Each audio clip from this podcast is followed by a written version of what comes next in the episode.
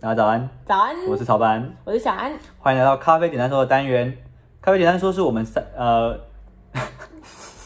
你怎样？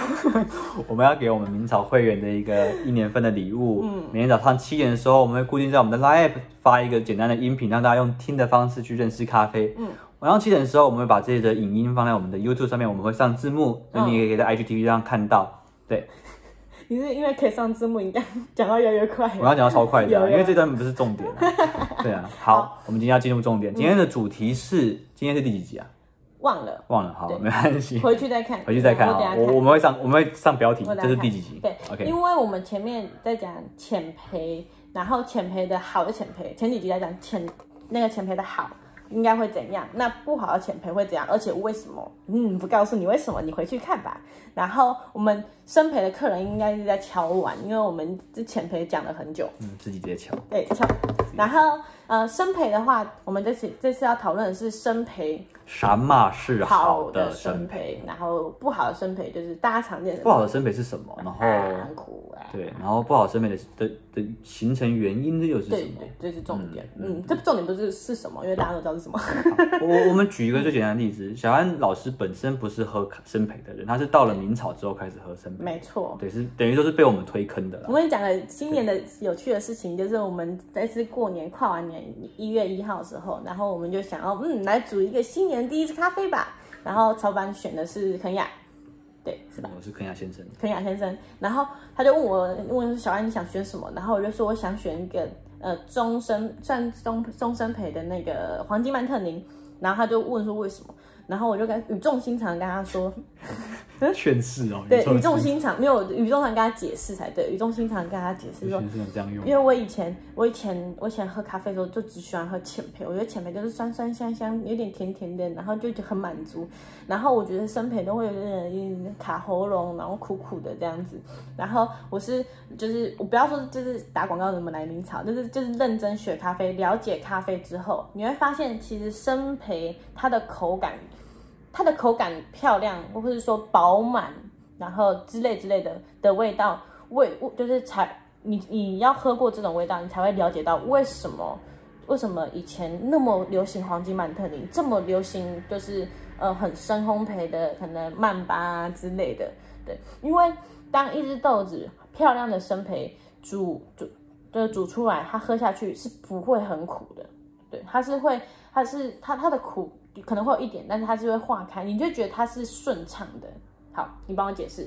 解释漂亮的生培应该有什么味道？对，因因为为我我们刚刚要是很我们要自己讲的让大家回想，大家因为大家平常我相信百分之八十的客人应该不是前陪挂的，大部分的客人是生陪挂的。是没错，但是我们对要，那为看为那什个么我们喝到的生培咖啡是什么样的特色？对，因为你今天突然跟我讲说生培很好啊，好的生培，哦对，那哎那真的那耶什么特征啊？我我没有理解过什么叫做生培。如果我是一个平常就喝咖啡的人，对，嗯我不知道什么叫好的生培啊，就是他对他们来说，咖啡就是咖啡味。对，浅焙就是另外一种咖啡，但是我的咖啡就是这个深色的咖啡。我们要讲的就是它有不同的层次。哦对，你看，像大部分人理解的咖啡，就是所谓有咖啡味的咖啡，就是生焙的咖啡。嗯但是这种生焙咖啡不见得好或不见得不好。哦，我知道，对，就是普通的生焙咖啡，就是有炭香香香的，对然后热热的，有一点点苦，然后就突然有一群人要跟你讲，你要喝酸的啊，酸的酸的才超厉害啊，超不爽精品咖啡我。就是喜欢喝苦。对啊怎样，他我们也我们也承认这一群人，嗯对。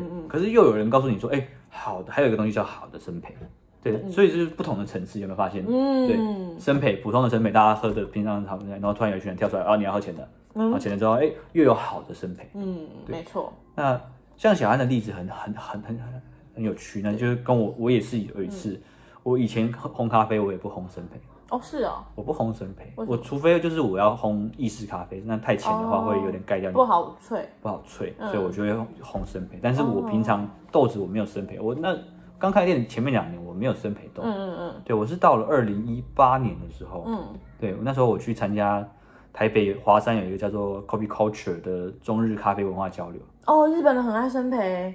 我遇到畜牧一野这个人，谁我我不知道，反正就是一个咖啡大师，那感觉很厉害，刀磨咖啡的咖啡嗯红豆师跟老板这样子，然后他他刚好摊位在我隔壁摊，嗯，对，然后就交流嘛，因为大家就是两天三天，然后一起奋战，有点同袍的那种情谊。嗯所以你被灌了三天吗？没有没有，就是最后的会后的时候，我们在在煮咖啡，分享交流哦嗯这样子。那、我就煮了一杯我们的咖台湾咖啡给他，他也很喜欢，然后他也煮了一杯生焙的咖啡给我。然后那时候我第一眼看到那个豆子，我心里心里就有一点防备，就是哇靠，那么油亮， 这么油亮就，是哇这种东西能喝吗？就是可是基人家是前辈，基于礼貌，你还是喝吧。 礼貌。但可是当你喝到的时候，你你会吓一跳，就是哦天哪，我在吃一个很浓郁、很很活泼的可可的感觉，嗯就是这个咖啡是很滑顺、天鹅绒的口感。嗯，对，然后喝完之后，嘴巴里面的咖啡尾韵，那是浅焙咖啡永远做不到，一真的嗯辈子都做不到的东西。对，然后从那一刻开始，我就开始烘生焙。嗯，对，我就觉得我的我我的菜单里面一定要有好的生焙。对，对，那我后来烘豆又发现一件事情，就是你烘到后面，你会越来越觉得哦，其实生培这件事情真的很难。对，因为这就是我们将要进入正题了。真正好的生培，我们要推翻我们前面的理论。我们刚刚讲前面最最早说哦，你要记浅培跟深培，就是一个上妆很重，一个上妆没上妆。对对对，对，但我告诉你，好真正厉害的生培是喝得出产地风味的。我知道，我知道，我知道你说，啊，就是有没有选适合的妆，哎，不错，这个概念不错。然后有没有送的漂亮？那有些人可能眉毛不小心画太粗，然后有些人可能就是不小心腮红画太红，但可能就是看起来她确实有妆，但是她其实并没有这种漂亮，但是可以接受，因为她毕竟基于礼貌化了妆。就像就像是台呃台湾人很很知名的一个台湾人都知道的一个咖啡师叫做田口户，嗯就是日本巴哈咖啡的老板。嗯那日本咖巴哈咖啡的老板他的菜单就很有趣，他的菜单就是有分，他是用那个钢琴的协奏曲有分渐强跟渐弱，PP 跟 FF，啊嗯 PP 就是越浅，然后 FF 就是越越深培。对，他就从浅培一路到深培，它整个豆案上面就有不同的豆子。嗯对，那我点了他的肯雅深培的肯雅，嗯，爆炸好喝。对，如何好喝？我想知道。黑醋栗的口感、乌梅的东西全部都有，但是完全不会有刺激的酸。对，嗯然后后面的尾韵跟它的整个，呃，肯雅肯雅到生培的时候，红酒跟它的那个酒体的饱呃咖啡体的饱满程度就会高过于原本的的味道。嗯，对，然后优质感又很强烈，非常棒的一杯肯雅。哇，对我现在喝生培，我觉得喝好喝，我觉得厉害的生培的豆子，我我我其实蛮能接，我现在蛮能接受很多，只要冲煮或者豆子好，然后冲煮的好，我觉得生培其实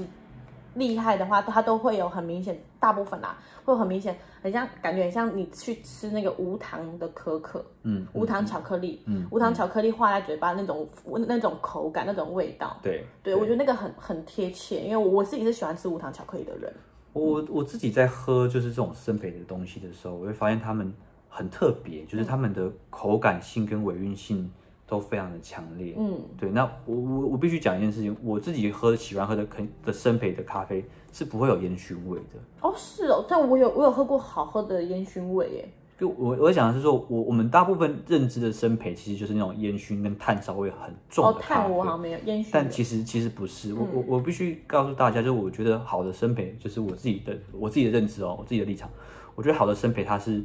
充满口感跟尾韵饱满，可是同时具有产地风味的橄榄油，生培咖啡。对，然后我觉得反正就是说在我的喜好里面，我喝喝到烟熏味，我会觉得它就是它的排烟或者是它的状态没有做得很好，我哦才，觉得不够干净吗？不够干净。哦对，我觉得好的生培豆干净度是非常非常重要的。就是呃生生培豆乳，漂亮的生培豆，它应该是干干利利落落，我觉得应该讲利落吧，清晰的、清晰清晰的，然清晰后的生培滑豆。顺的，哦，对。我想讲一件事，同整一件事，就是我们我我以前喝咖啡是从就是常见的生培，然后有点苦，然后就是咖啡，然后突然跳到一个浅培，精品人士，对，精品男子跳到一个浅焙咖啡豆，浅焙咖啡豆喝完，然后就是自从喝过厉害的生焙之后，又跑回生焙，然后再浅焙、生焙、浅焙、浅焙，它就会变成不会说只有喝浅焙，或者只有喝生焙，就是不喜欢浅焙，或者不喜欢生焙，但是我可能会不喜欢，就是呃充足的。充足很随性，然后没有很认真去充足对待每只豆子那种咖啡，就是对，我会不喜欢那个。但是生焙、浅焙我都可以接受，